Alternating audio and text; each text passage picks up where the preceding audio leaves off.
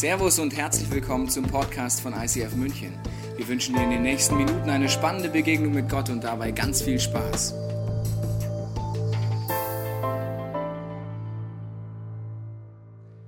Liebe Podcast-Zuschauer, es ist die Zielgerade des Jahres, es weihnachtet sehr und ich möchte die Chance nutzen, um einmal Danke zu sagen für die vielen Feedbacks und Nachrichten, die wir bekommen haben, wo Gott in eurem Leben Gewaltiges getan hat, unter anderem durch dieses Angebot des Podcasts.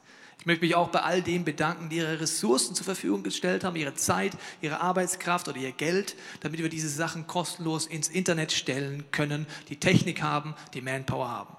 Kostenlos heißt ja immer, dass jemand anders das ermöglicht. Und deswegen ist mein Wunsch für uns alle, dass wir gemeinsam überlegen, dass wir nächstes Jahr nicht nur dieses Angebot halten können, sondern neue Angebote schaffen können, damit noch mehr Menschen durch die neuen Medien, durchs Internet, durch Podcast Kirche und Gott neu erleben können. Und deswegen lade ich dich ein, wenn du magst, am Ende vom Jahr zu reflektieren, ob du uns weiter unterstützen magst oder zum ersten Mal dich mit einklingst. Und deswegen haben wir diese Kontonummer, die jetzt eingeblendet, um dir einfach die Möglichkeit zu geben, dabei zu sein, um Großes zu bewirken durch die Großzügigkeit von vielen, vielen Leuten.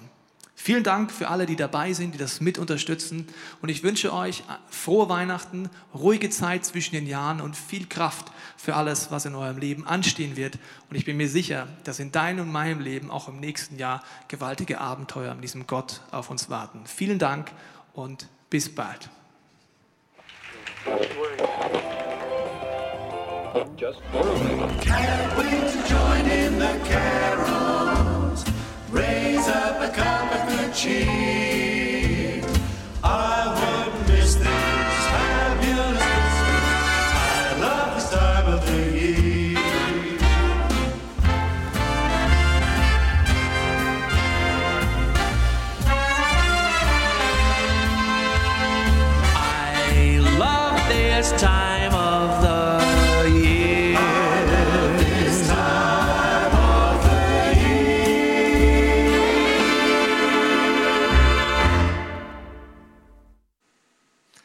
Ist Weihnachten.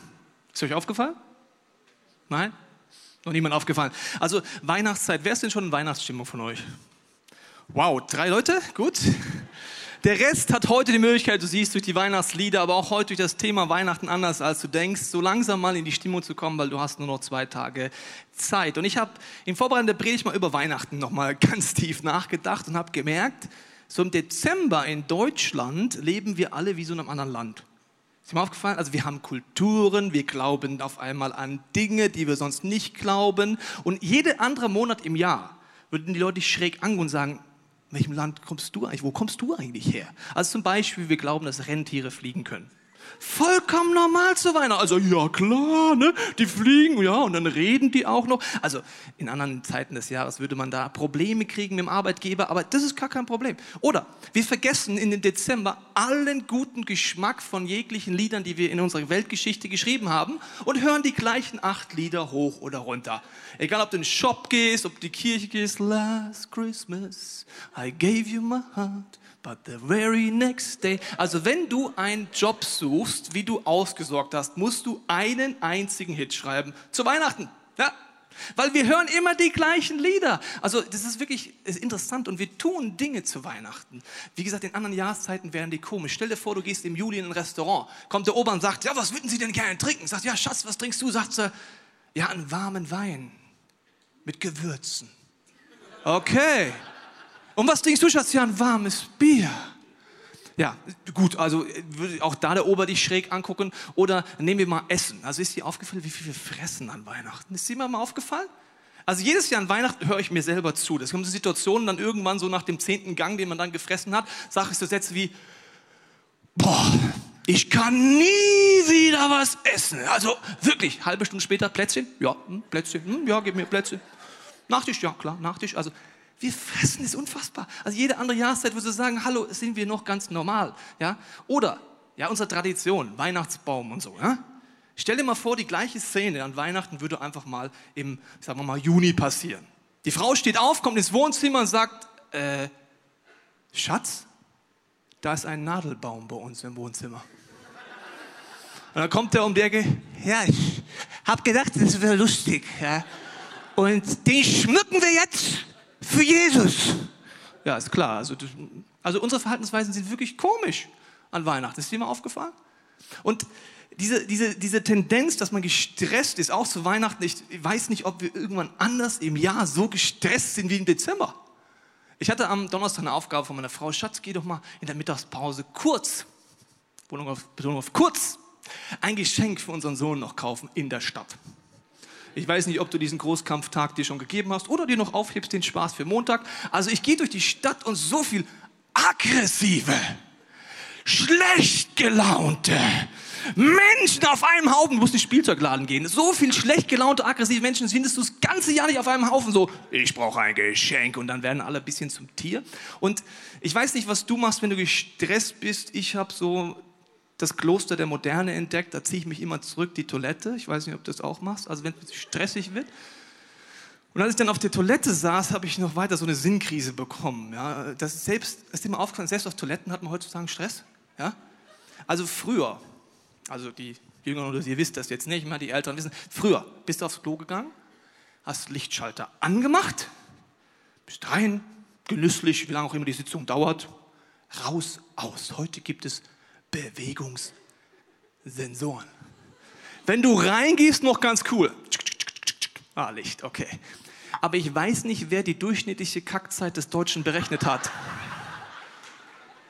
Also ich liege im Schnitt drüber. Und wenn du dann auf dem Klo sitzt, ich weiß nicht, welche Technik du dann hast, aber gerade noch alles lustig, Licht geht aus, dann probierst du erstmal so. Nix. Nix. Und irgendwann sitzt du so auf dem Klo. Stress, oder? Ich meine, hallo, ich meine, ich bin auf dem Klo. Dann, Sinnkrise ging weiter, als ich dann äh, die Hände waschen wollte. Früher, früher, wenn du Hände waschen wolltest, durftest du selber bestimmen, wie viel Wasser du willst. Also an, aus. Dann kamen mir so Knöpfe, da hat irgendjemand die durchschnittliche Händewaschzeit des Deutschen berechnet. Zack, bumm. So schnell habe ich noch nicht mal die Seife und alles. Und jetzt gibt es auch da Bewegungssensoren. Und wenn du manchmal so in Kaufhäusern den Deutschen zuguckst, ist wie Comedy. Es sieht, sieht eher aus wie eine chinesische Kampfkunst. Also, ja, dann schaust du den Nachbarn an, äh, wissen sie ja, bis das Ding läuft und kaum läuft, hört schon wieder auf. Also Stress. Dann konnte ich früher noch meine Hände mit den Handtüchern ab. Also wisst ihr noch so Papierhandtücher? Kennt ihr die noch?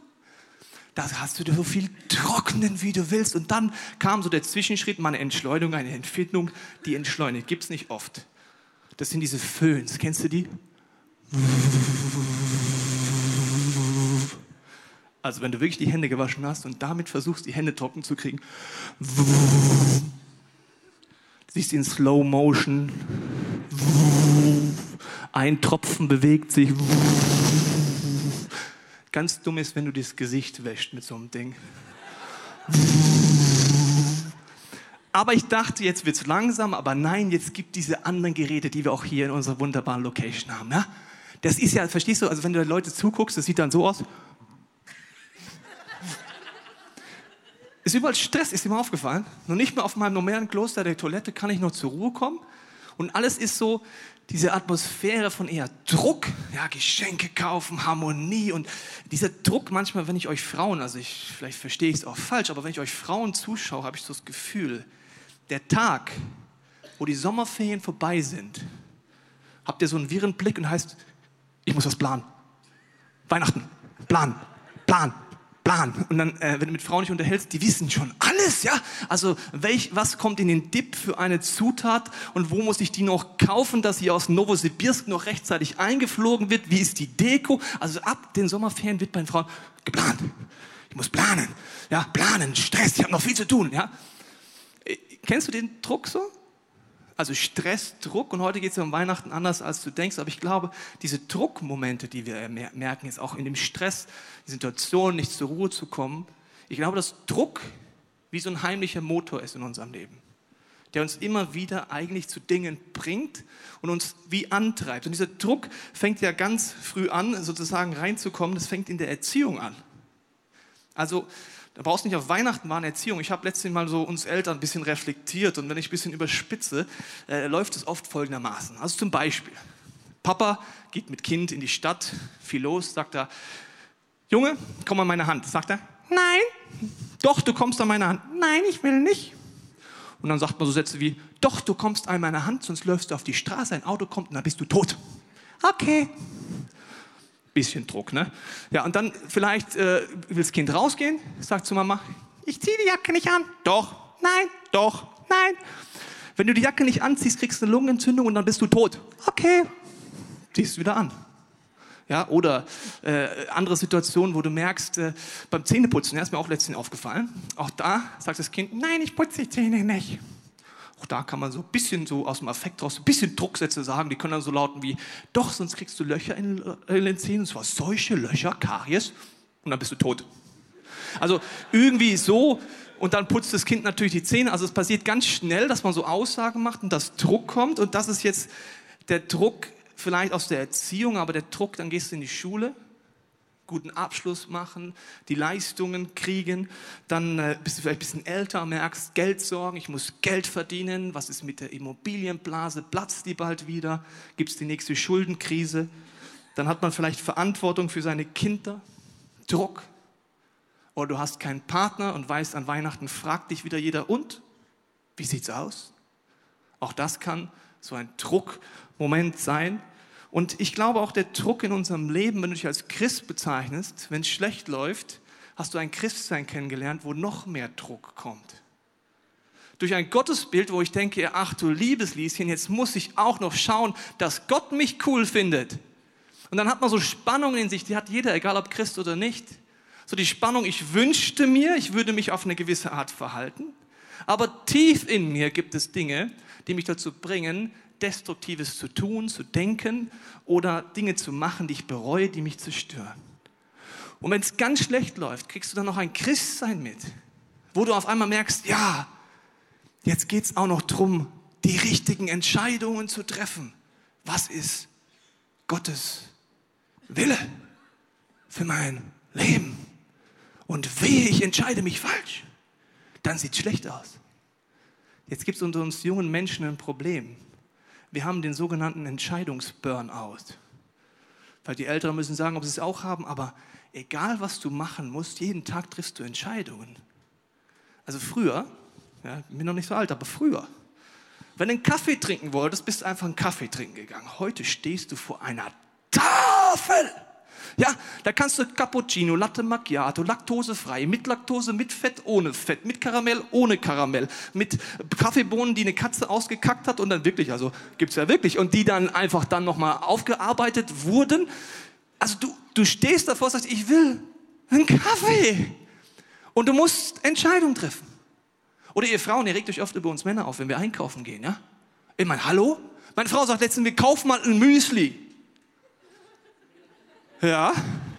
Dann stehe ich vor dem Regal.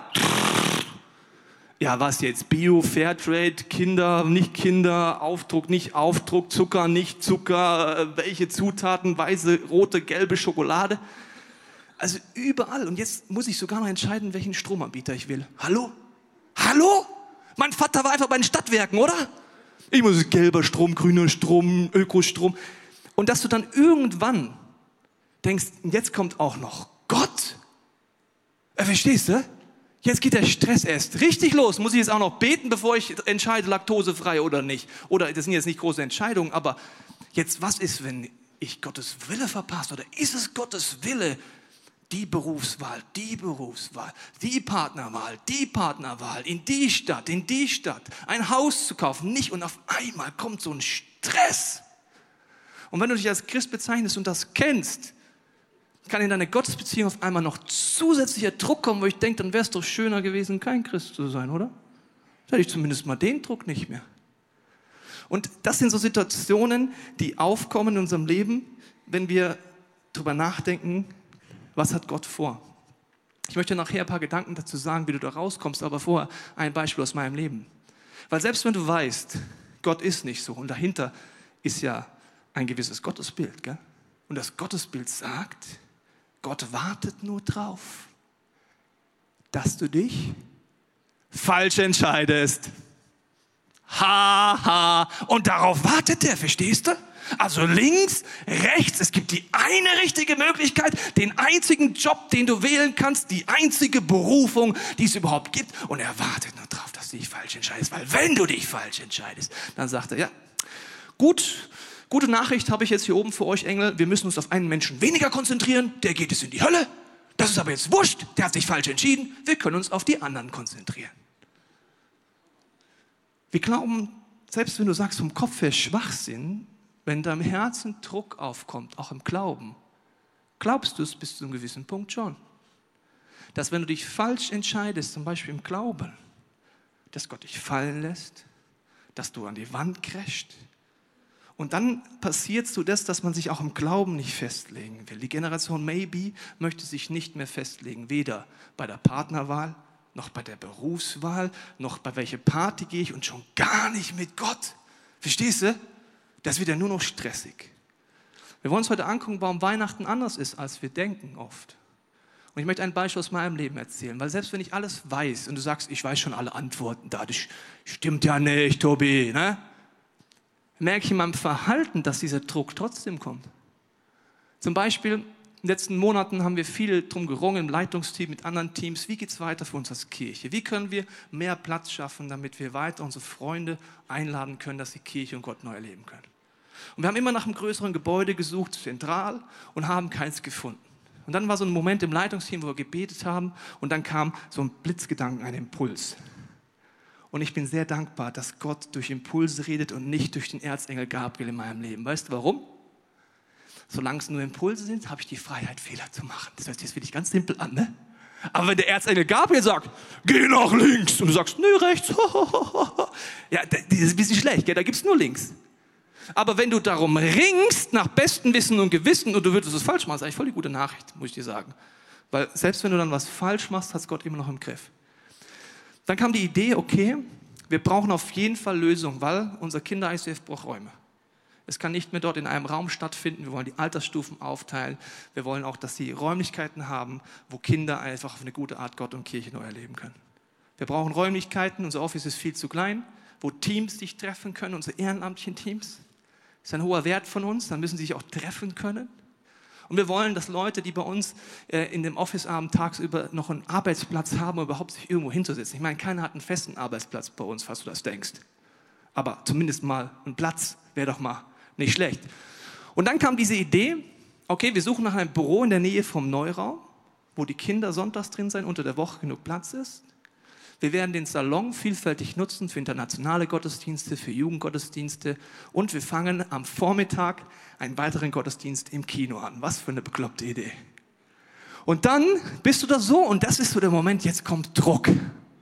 Ja, woher weiß ich jetzt zu 100 Prozent, dass Gott ist?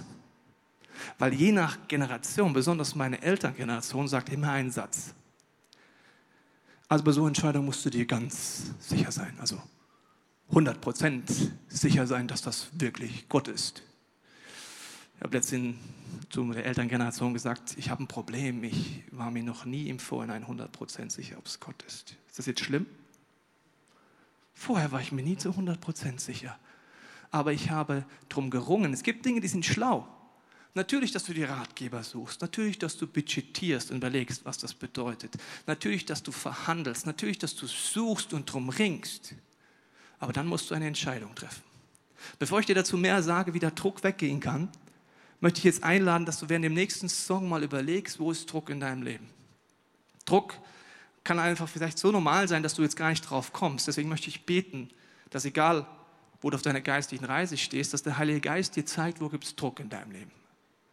Druck in Lebensbereichen, vielleicht Druck in deiner Gottesbeziehung, vielleicht den Druck, Gott gnädig stimmen zu müssen. Das nennt man Religiosität.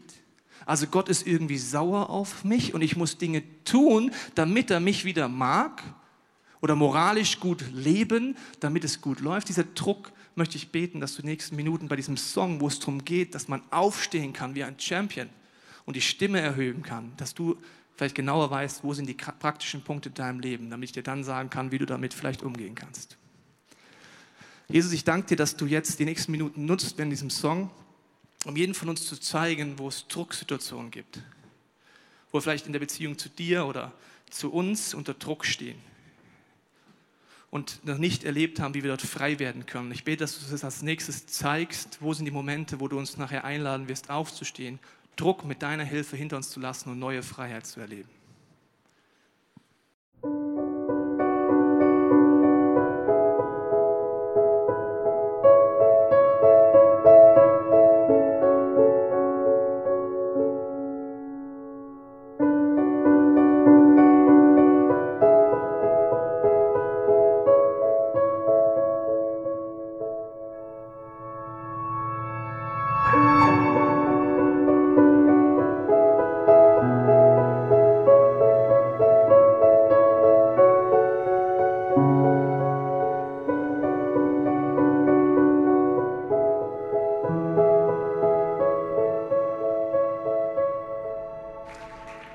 Ich weiß nicht, welchen Druck du in deinem Leben gefunden hast, jetzt während diesen Minuten, wo du weißt, das ist in deinem Leben, vielleicht auch in deiner Gottesbeziehung, wo du vom Kopf her Dinge weißt, aber deine Reflexe und Drucksituationen sind, dass du zurückverfällst in Ängste, meinst Gott gut mit mir, was ist, wenn ich mich falsch entscheide oder in die Tendenz verfällst, durch religiöse Ideen versuchst dir die Anerkennung Gottes zu verdienen.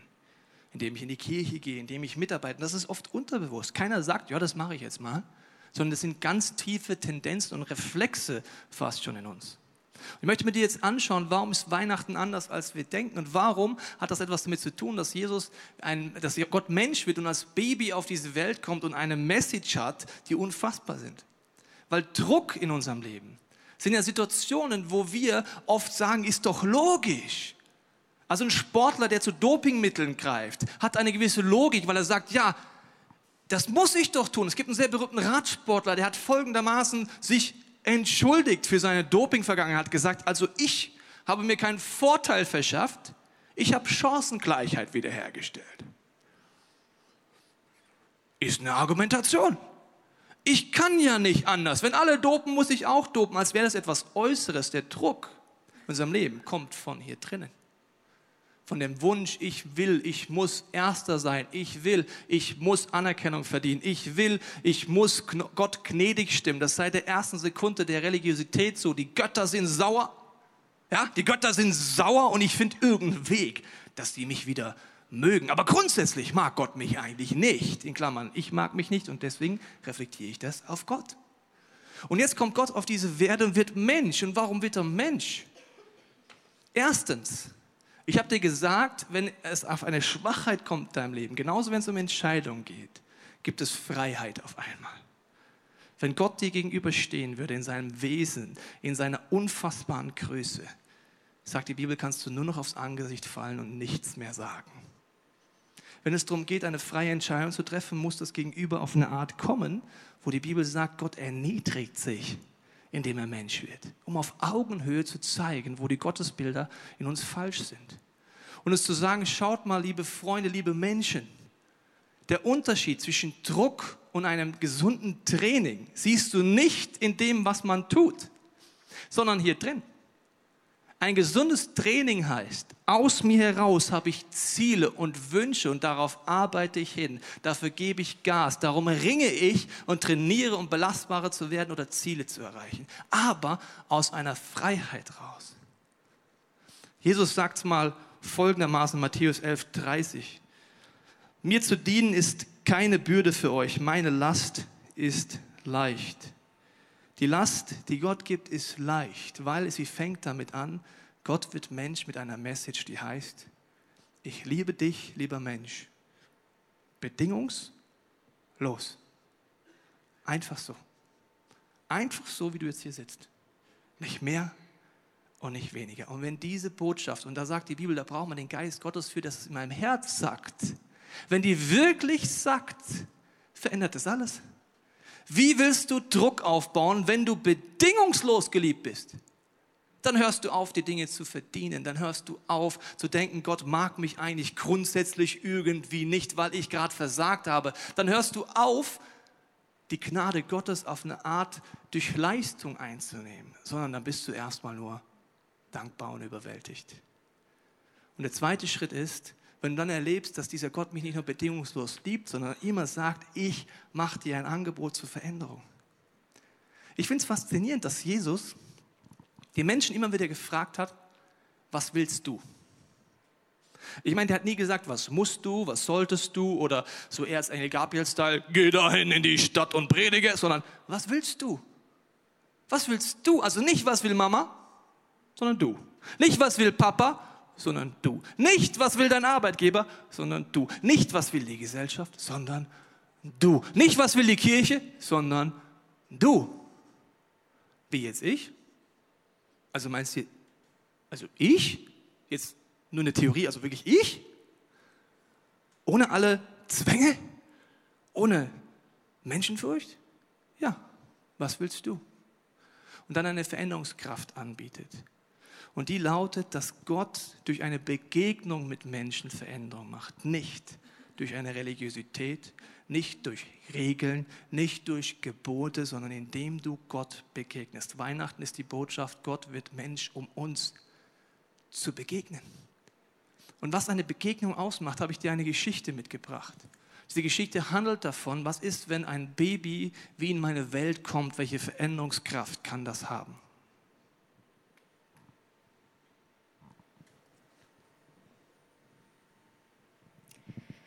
Es war einmal ein alter Mann, der keine Verwandten und keine Freunde mehr hatte.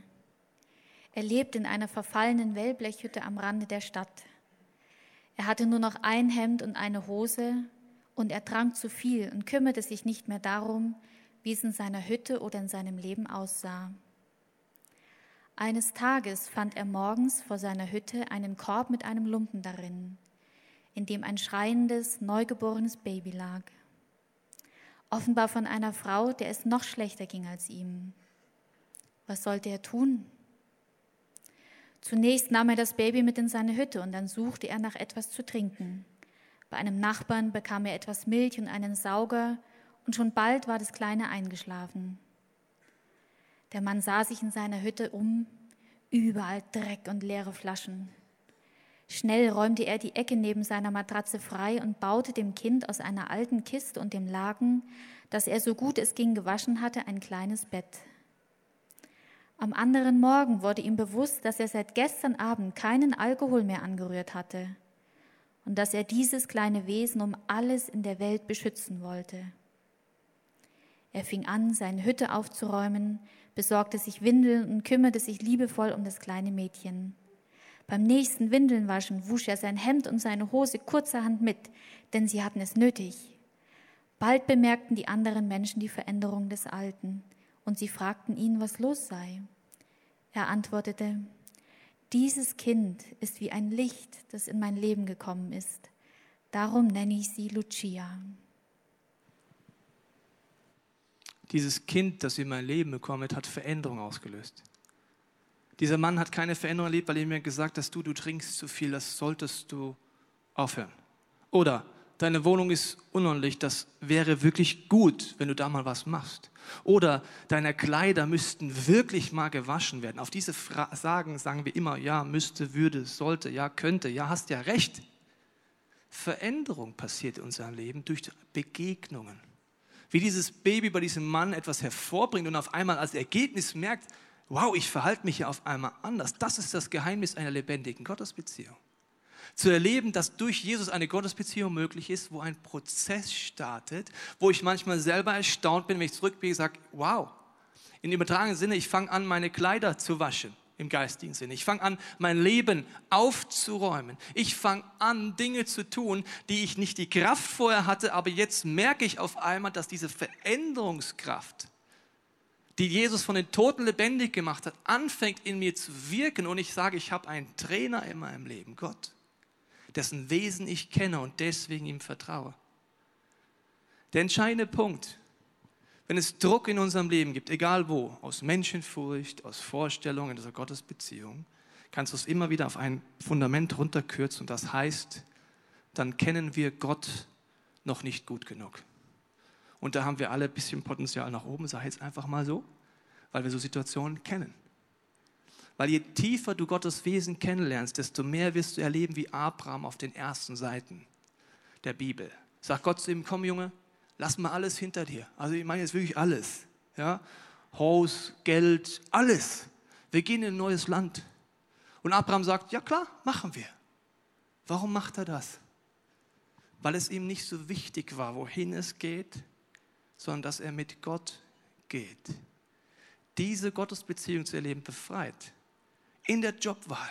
Auf einmal, wenn du vielleicht auch zur Generation Maybe gehörst, ist es gar nicht mehr der entscheidendste Punkt, welchen Job du wählst, sondern mit wem du gehst.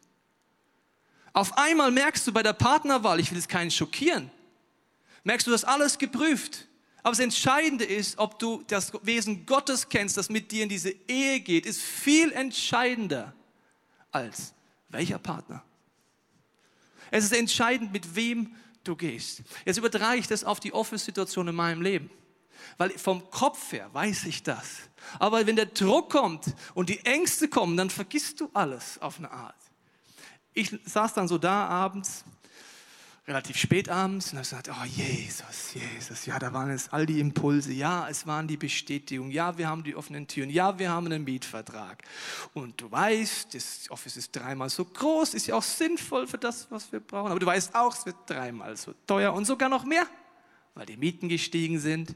Und wenn ich jetzt mein schönes Namenlein darunter setze, ja, dann gibt es keinen Weg zurück. Gibt keinen Weg zurück. Es gibt keinen Weg zurück. Weißt du, Jesus? Es gibt keinen Weg zurück. Hm, gibt keinen. Bist du sicher? Okay. Und meine Unterschrift, so hässlich wie sie ist, hat Auswirkungen für Jahre. Und wenn ich dann nicht drüber nachdenke, wer ist Gott, ist es einfach nur noch schwer. Gottes Wesen ist, dass er in meinem Leben über Jahre hinweg bewiesen hat, dass er mich nie fallen lässt. Ich habe dann darüber nachgedacht, wie viele lustige Predigten ich gehalten habe, besonders in den ersten Jahren, habe mir letztens eine angehört, habe mir gedacht, wow, kann man so machen? Muss man aber nicht. Ja? Dann habe ich darüber nachgedacht, wie viele Fehler ich schon als Leiter gemacht habe. Wenn du neu in dieser Kirche bist, äh, es tut mir leid, das dir sagen zu müssen, aber ich mache Fehler. Natürlich gibt es auch Leitungsteams und alles. Und dann habe ich gedacht, und Gott kommt trotzdem zum Ziel, wo ich, wo ich sage, menschlich hätten wir mal lieber links, wären wir mal lieber gegangen als da rechts. Aber Gott kommt zum Ziel und er ist so groß, dass er unsere Fehlerhaftigkeit sogar noch mit einrechnet. Sodass ich dann am letzten Sonntag unterschrieben habe, zusammen mit dem Leitungsteam diese Entscheidung getroffen habe und eine Leichtigkeit kam, weil ich Gottes Wesen wieder klar gesehen habe. Und wusste, okay Gott, du hast das im Griff, es ist deine Kirche, ich lasse das jetzt wieder bei dir, deine Last ist leicht. Und dann kommt noch unser Finanzchef, sagt, ja, Tobi, dir ist klar, wir müssen das Office nur einrichten. Das kostet so zwischen 30 und 50.000 Euro. Das ist vollkommen klar. Je größer etwas wird, desto teurer wird es. Ich meine, als ich meine Studentenwohnung eingerichtet habe, das hat mich nichts gekostet. Wirklich nichts. Ich habe von den Eltern mein Bett mitgenommen, eine Kommode mitgenommen und ich hatte ja einen Kugelschreiber schon dabei. Also es hat mich nichts gekostet. Als ich dann geheiratet habe, wurde es teurer. Wenn du Kinder kriegst, dann machst du so Kinderzimmereinrichtungen. Ja, unser Finanzchef Clemens kriegt gerade ein Kind, der ist da gerade so ein Baby. Wie nennt man das? Jetlag. Also der, da musst du auf einmal Sachen kaufen, musst du vorher nie kaufen. Diese Kirche hat 1200 Kinder. Da musst du relativ viel einrichten, ist irgendwie normal. Und die Leichtigkeit kommt dann wieder, wenn ich mich daran erinnere, Gott, das hast du immer gemacht. Du hast schon immer Menschen aufs Herz gelegt, in dieser Kirche durch Finanzen zu unterstützen. Leute, die einen Podcast zu Hause schauen. Irgendwo und sagen, ich habe den Gedanken, ich spende jetzt Geld für etwas. Und dann auf einmal kommt wieder Leichtigkeit und Freude. Die Prinzipien beachten, Berater, alles machen, aber Leichtigkeit im Glauben. Weil selbst wenn ich versage, hat es Gott im Griff. Das ist die gute Nachricht. Im Philipperbrief wird es mal so ausgedrückt. Macht euch keine Sorgen, ihr dürft Gott um alles bitten. Sagt ihm, was euch fehlt und dankt ihm und Gottes Friede, der all unser Verstehen übersteigt, wird eure Herzen und Gedanken im Glauben an Jesus Christus bewahren. Ich möchte dir zum Abschluss zeigen an diesem Ballon. Weil in unserem Leben gibt es Lasten und Druck und ich weiß nicht, wo du dich heute wiedergefunden hast. Die ziehen uns nach unten. Und du denkst dir, so sollte es doch eigentlich sein. Vielleicht ist es der Glaube sogar bei dir. Vielleicht die Vorstellungen von Gott. Oder der Gedanke, ich habe meine Berufung verloren, weil ich eine falsche Entscheidung getroffen habe. Letztens muss ich euch noch was sagen, treffe ich jemanden, der hat an einem Punkt in seinem Leben eine schlechte Entscheidung getroffen. Und er kam aus einer Kirche, die ihm eingeredet hat, dass er wegen dieser Entscheidung seine Berufung verloren hat. Diese Person war total zerstört und habe ich gesagt, also wenn du durch eine falsche Entscheidung deine Berufung verlieren könntest, dann brauchen wir doch alle gar nicht erst anfangen, ganz ehrlich.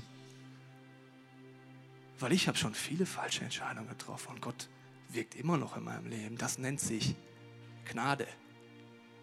Eben nicht Religiosität, sondern Gnade.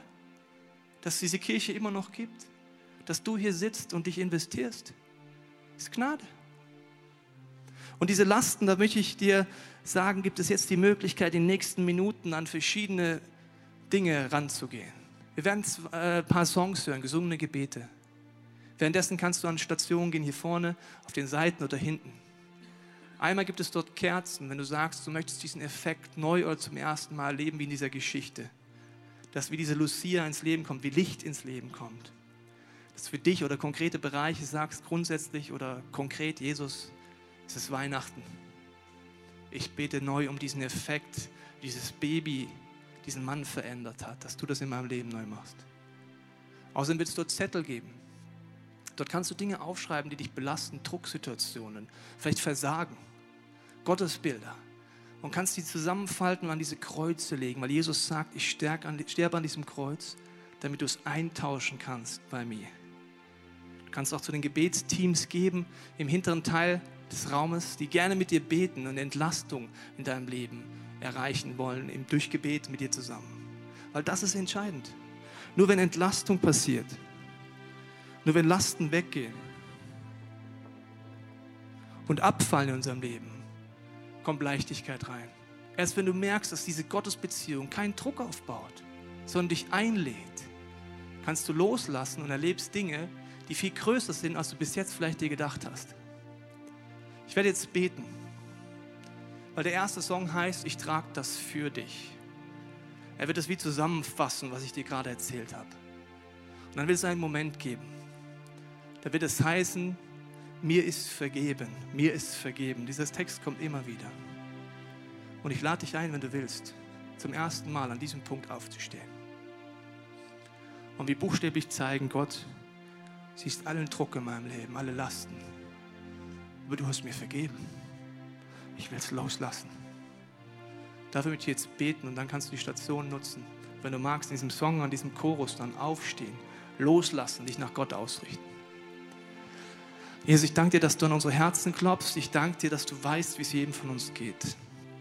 Ich binde jetzt in unserem Leben diesen Geist der Religiosität, der uns immer wieder unter Druck setzt, Du siehst auch Leute in diesem Raum, die denken, sie haben Entscheidungen getroffen, die die Gnade verspielt haben. Wir können Gnade nicht verspielen, Jesus. Dafür danke ich dir.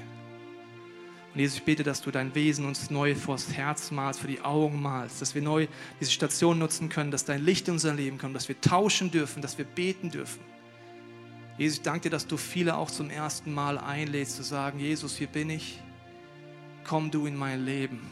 Ich möchte Weihnachten dieses Jahr nutzen wie einen historischen Moment. Nicht nur der Geburtstag von dir, Jesus, feiern wir, sondern dass du in uns neu zur Welt kommen kannst, durch jede Entscheidung, die wir treffen, grundsätzlich oder immer wieder neu. Jesus, ich danke dir, dass du Lasten wegnehmen wirst, dass du Freiheit schenken wirst, die wir jetzt nicht erwarten, wenn wir uns nach dir ausstrecken. Ich danke dir, dass du alles für uns getragen hast, Jesus, an diesem Kreuz. Und während diesem Song bete ich, dass wir es in neuen Dimensionen verstehen. Wir hoffen, dass dir diese Predigt weitergeholfen hat. Wenn du Fragen hast, kannst du gerne an info at icf-moenchen.de mailen und weitere Informationen findest du auf unserer Homepage unter www.icf-moenchen.de.